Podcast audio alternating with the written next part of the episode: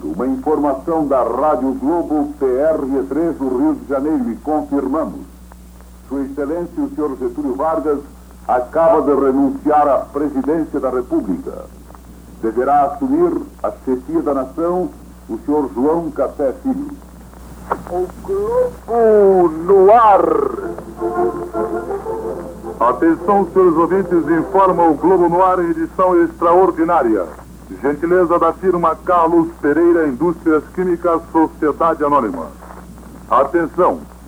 Podemos reproduzir com absoluta fidelidade, baseados em informação absolutamente idônea, o que ocorreu no catete na dramática madrugada de hoje.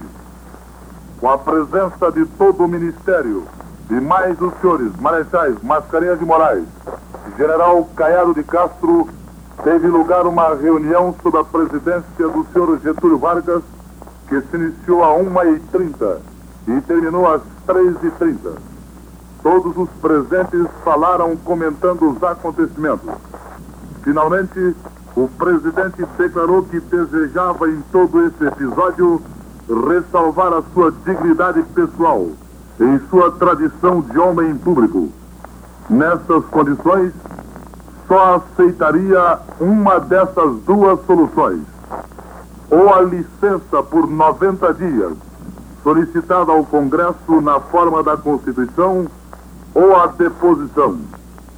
Dentro de mais alguns instantes, a Secretaria da Presidência da República fornecerá uma nota oficial sobre a reunião.